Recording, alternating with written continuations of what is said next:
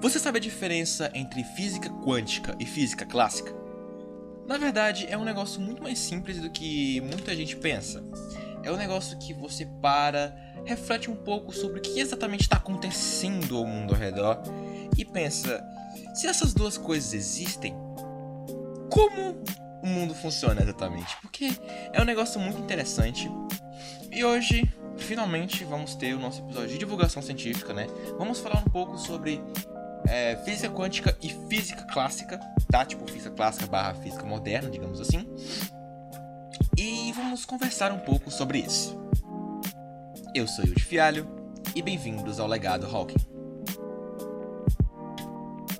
Há um tempinho eu comecei a estudar física, certo?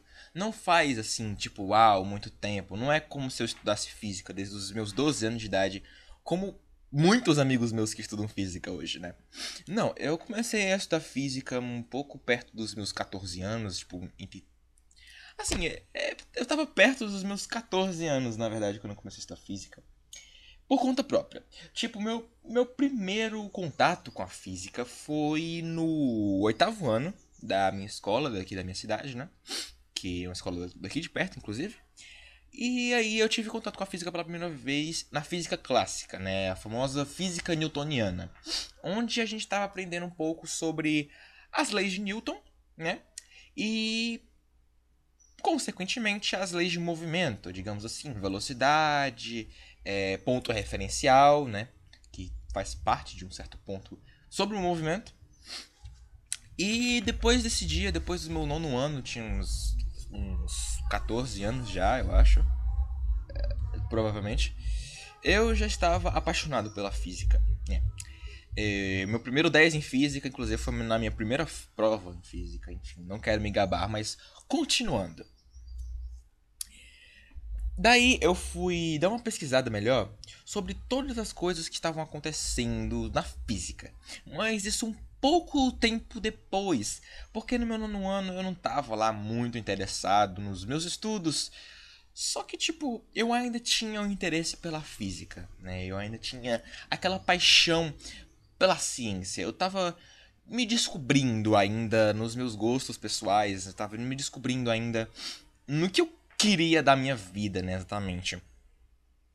E por eu ser uma pessoa muito preguiçosa, eu não queria estudar matemática, porque na minha cabeça física era só matemática na ciência e eu estava completamente errado. Continuando. Daí passou-se um tempo e eu comecei a estudar física melhorzinho, né? No meu primeiro ano do ensino médio, onde eu conheci um garoto, uh, a gente começou a conversar e eu achei ele uma pessoa muito inteligente. E meio que de um certo ponto, ele me influenciou a estudar física, né? Ele gostava muito de física, só que o forte dele é mais química, para falar a verdade. Só que ele me influenciou a estudar física. Daí eu fui estudando física e eu descobri que existe uma grande diferença entre física comum, né, digamos assim, física convencional, famosa famosa física moderna, física clássica, digamos assim, e física quântica. Agora vamos para os fatos. Bem, a física quântica surgiu é, em meados da década de 20, né, de 1920, pelo cientista Max Planck. Quando ele tentou explicar um tipo de mecanismo para emissão de corpos negros. O que é um corpo negro exatamente? Um corpo negro basicamente é algo que não reflete luz ele absorve qualquer tipo de luz e qualquer tipo de radiação eletromagnética, né? Daí foi discutido, né, pelos Max Planck, que teria que ter um tipo de explicação porque tinha muitos furos nos cálculos da física clássica, digamos assim, né? Que ele denominou de catástrofe ultravioleta. Um negócio basicamente assim. Mas Tá, já que já sabemos como surgiu a física clássica, ou física quântica, mil perdões, vamos discutir um pouco a diferença entre física clássica e física quântica. Tá.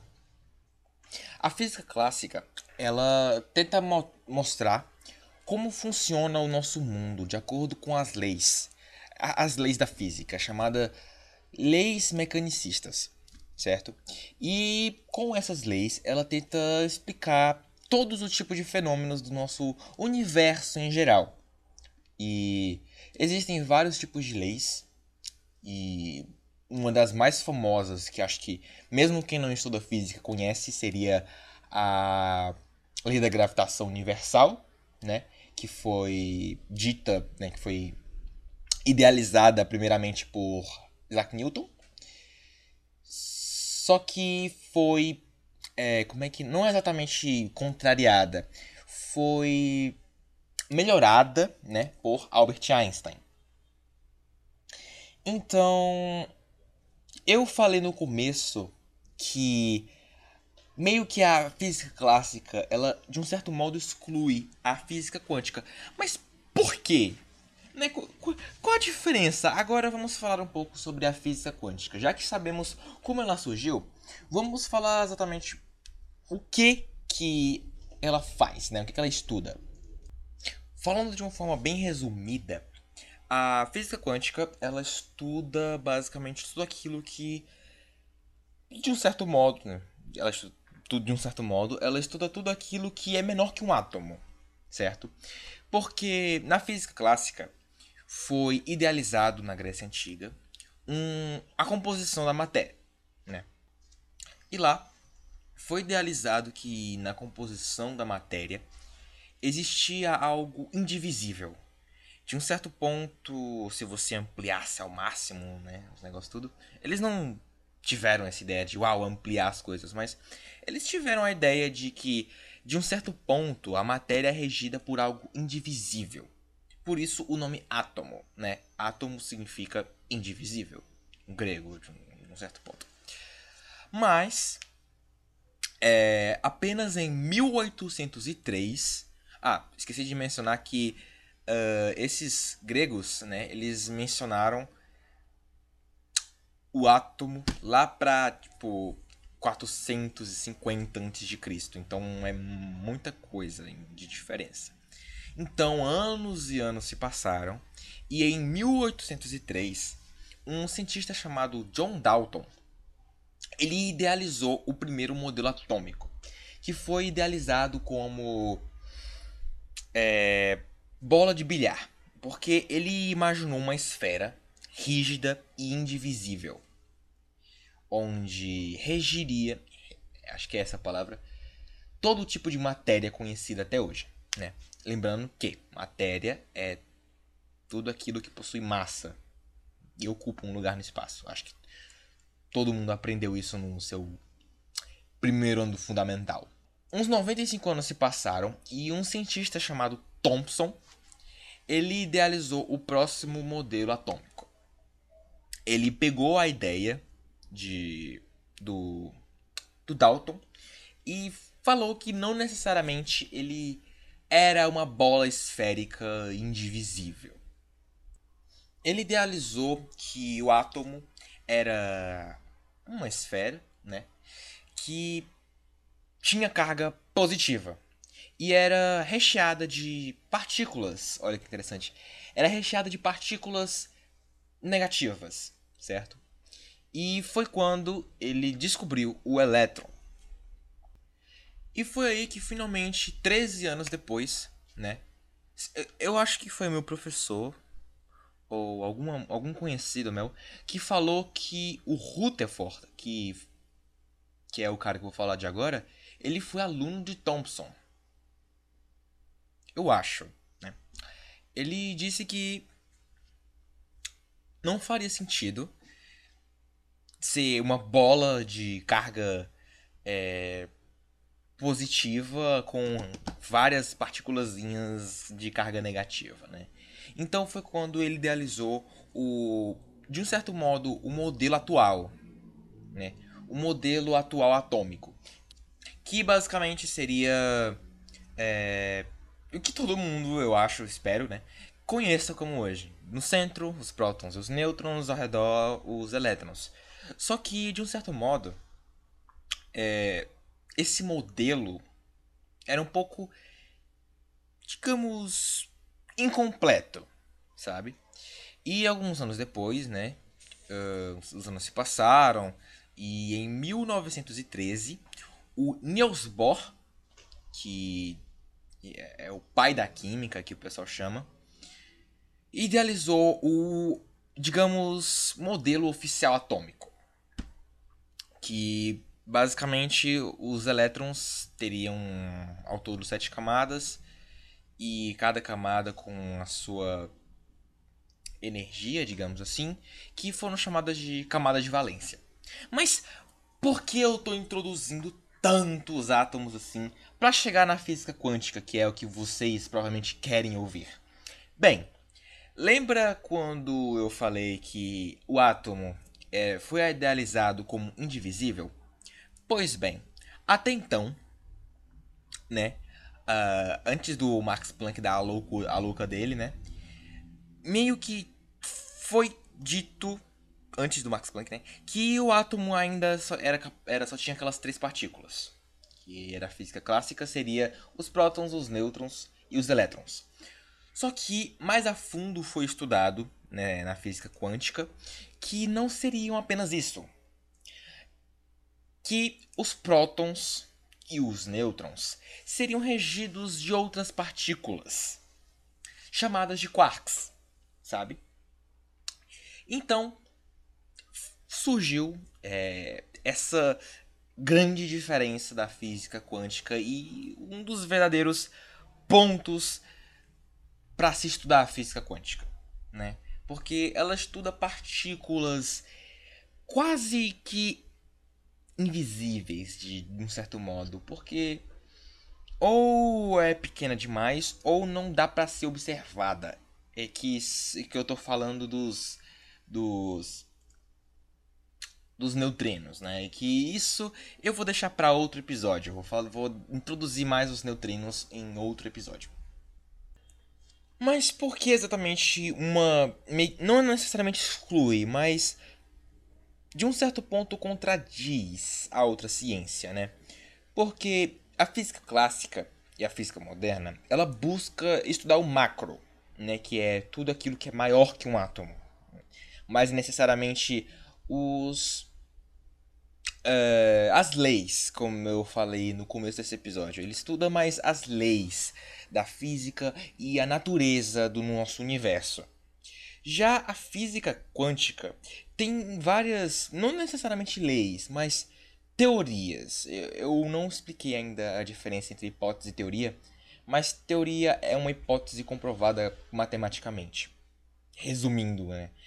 Então, as teorias quânticas elas não obedecem necessariamente às leis da física clássica. É por isso que, de um certo modo, elas se contradizem de um, de um certo ponto, entendeu? Então, existe uma, uma briguinha, existia uma briguinha entre os físicos que defendiam a física quântica e os físicos que, de um certo modo, falando de um jeito mais idiota, seria os físicos raiz, né? De, falando de um jeito idiota, os físicos raiz. E aí, até mesmo o Albert Einstein, ele tentou várias vezes é, desmentir a física quântica, só que depois mais ele foi um, uma das pessoas que mais contribuiu para a física quântica, que foi no seu artigo do efeito fotoelétrico. É interessante porque o Einstein, ele, uma das teorias mais famosas dele, que foi a teoria da relatividade geral, né, que é, sobre a, a atualização da lei da gravitação universal, e ele um dos artigos mais famosos dele é exatamente esse. Só que o, o artigo que fez ele ganhar um Nobel foi um artigo de física quântica. Tipo, o mais famoso dele foi um artigo de física clássica. Já o artigo que fez ele ganhar o Nobel foi o efeito fotoelétrico. E o que, o que é exatamente o efeito fotoelétrico, né? O Einstein meio que disse que uh, existem os fótons. E existia uma discussão entre os físicos dizendo que os fótons eram uma partícula, né, os fótons é uma part... os fótons eram uma partícula e outras pessoas, outros físicos diziam que a luz é uma onda, Para quem não sabe, eu espero que todo mundo saiba, o fóton é a partícula da luz. Daí todo mundo ficava naquela briguinha: ah, os fótons são uma partícula, ah, a luz é uma onda, não existe esse negócio de fóton, pipipi, popopó. Daí foi lá e Einstein disse: ó, seguinte, a luz, ela é os dois. Ela é, ela é uma partícula e uma onda. Daí a dualidade da onda-partícula, o efeito fotoelétrico. Né? Daí ele ganhou o Nobel por causa disso. Mas eu, pessoalmente, eu amo estudar física quântica. E só para deixar bem claro aqui nesse episódio, eu já falei no episódio 2 ou é o 3, eu acho, um desses dois. E quando o Felipe do Centetiveri disse que estava estudando física quântica, eu meio que comentei que as pessoas meio que têm na cabeça que física quântica é um bicho de cabeças, que precisa necessariamente ter um conhecimento muito absurdo de física para introduzir na física quântica, mas eu acabei de falar os diferenciais da física clássica e a física quântica. Então, dá para perceber que não necessariamente você precisa ser um expert em uma para se especializar, não necessariamente se especializar, mas se aprofundar na outra. Você pode sim trabalhar com a física clássica sem saber nada de física quântica. Não, não, pelo amor de Deus. Sem saber nada de física quântica é, é foda, mas sem ser um expert em física quântica. E você também pode trabalhar com a física quântica sem ser um expert em física clássica. Mas pelo amor de Deus, tu tem que saber pelo menos o básico de ambas para, né, ser introduzido na física em geral.